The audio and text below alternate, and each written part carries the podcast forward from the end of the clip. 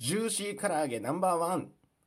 ていうのは、シュタインズゲートのね、マユシーが言ってましたね。えー、ふと思ったんですけどね、シュタインズゲートからあテレビアニメ放送からちょうどね、10年経ってるっぽいですね。はい、アニヨモギです。ということで、昨日、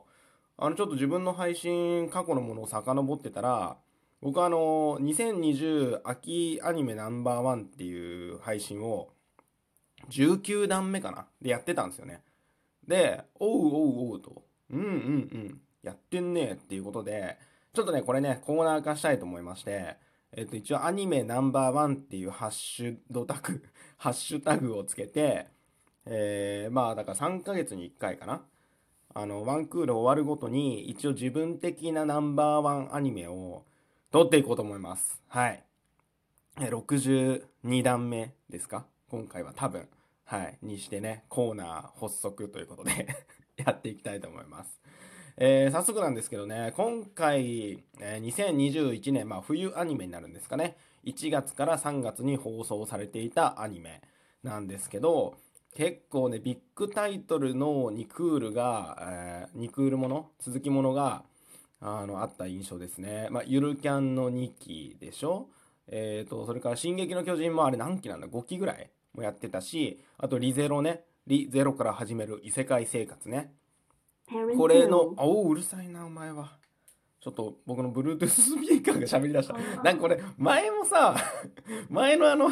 アニメの話してる時は、確か Mac のパソコンがプイーンって、あの、起動音が鳴ったんですけど、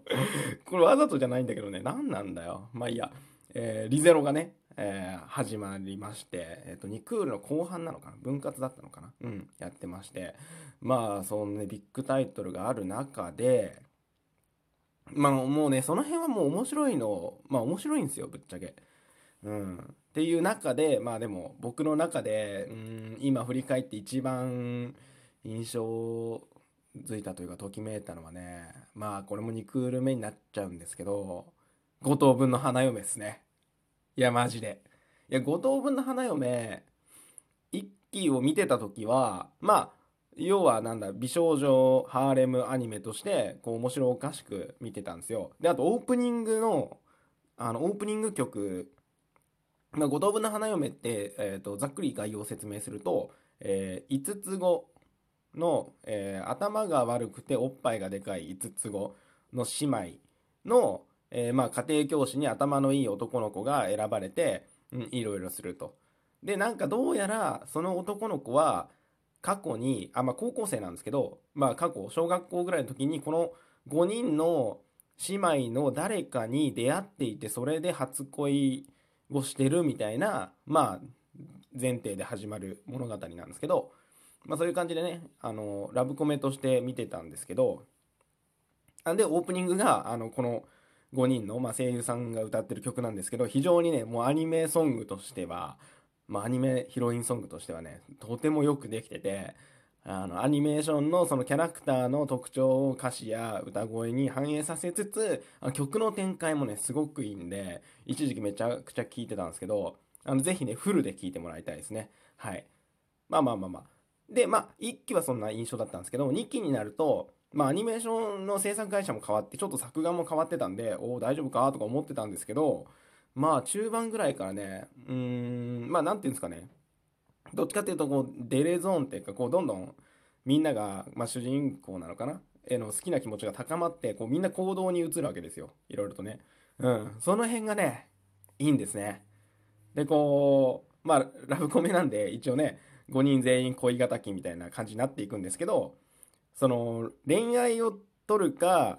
まあ、友達を取るかみたいなドロドロする展開あるじゃないですか。よく、ラブコメだと。でも、この子たちは姉妹で、うんと、まあね、もともとはみんな同じ髪型ですごく仲が良かったんだけど、途中から、なんだっけな、なんか原因で、まあ、髪型とか変えたみたいなのもあって、一見こう、仲がいいのか悪いのか、わかんないようなあの描写もあるんですけど、まあ、喧嘩とかもするしね。でもね、やっぱり根本ではすごく5人が5人のことを思いやってる姉妹なんですよね。だからなんかそういう恋敵たちのラブコメってまあ、ある意味斬新かなと思って、まあ、うん、その辺がね、いいですね。で、なんか徐々に、まあ、やっぱ苦いよもぎもやっぱり乙女じゃないですか。だから一乙女として、その姉妹たちに結構感情移入しちゃって、こうなんかね、みんなをね、応援したくなっちゃう、もう。で、誰がもう、何性ヒロインになってもいいよ、みたいな。まあ、なんなら、あぶれたら俺が嫁にしてやるよ、みたいなね。そういうね、おっぱいへの下心とかも出て、あの、ニッキーはね、さらに面白かった。うん。で、終わんのかなと思ったら、なんかまた続きがあるらしくて、もうね、私はもうずっとドキュドキしちゃうんだね、これはね。ということで、一応、ナンバーワンはすいません、続きものはあんまり選ばない方がいいんですけど、え、五等分の花嫁の日記ということで、まあ、1期を見て2期を見るんで26話になっちゃうんですけど、えー、もしおっぱいが大きい美少女たちのラブコメが好きな方は見てみてください。はい。で、一応特別枠っていうか、あの、ワンクールでえー、まとまってて面白かったものを説明したいと思います。えっ、ー、とね、そちらはね、働く細胞ブラックですね。ブラック。はい。これはね、非常に面白かった。あの、働く細胞は、あと、ちょっと僕は、あんまり、あの、な、ちょっと見たんですけど、こう、ほわーんとしてる雰囲気で、そんなにね、ちゃんとこう見てなかったんですよね。まあ、能登まみこさんめっちゃ好きなんで、ナレーションはいいんですけど、こう、ほわーんとしてるね、世界観にね、殺伐としたこう地獄じゃないですか、苦い思いが。ちょっと馴染めなくて、疎外感感じてたんですけど、このね、働く細胞ブラックは地獄です。本当に。まあ、要は、働く細胞っていうのが、あの、正常な人間の体だとしたら、働く細胞ブラックは、まあ、ブラック企業に勤めてる人の体の中みたいな感じで、まあ、いろんなね、数々のこう障害に耐えながら みたいな感じでね、もう僕の自分の体の中を見ているような気持ちで見てたんで、これはね、ワンクールで12話か13話ぐらいで見れるんで、うん、もしちょっと不節制してて自分の体の中どうなってるかなって気になる人は、働く細胞ブラックね、見てみたらいいんじゃないでしょうかって感じですね。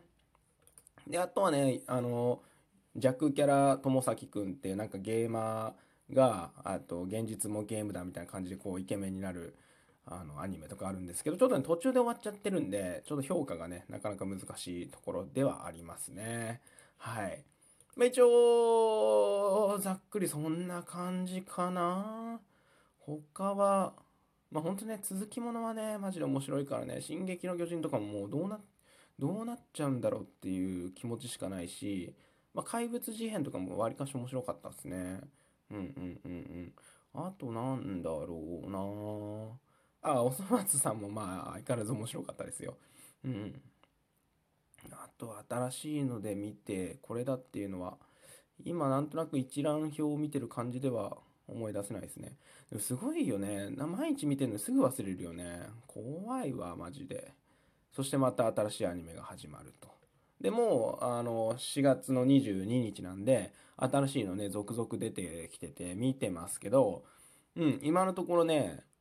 そうだなまあ10ぐらい見てて結構次が気になるなっていうのが半分ぐらいはあるんで、うん、またね、えー、6月頃に、えー、2021春アニメナンバーワンの回でお会いしましょう。ということで、えー、兄よもぎでした。ご清聴ありがとうございます。バイバイ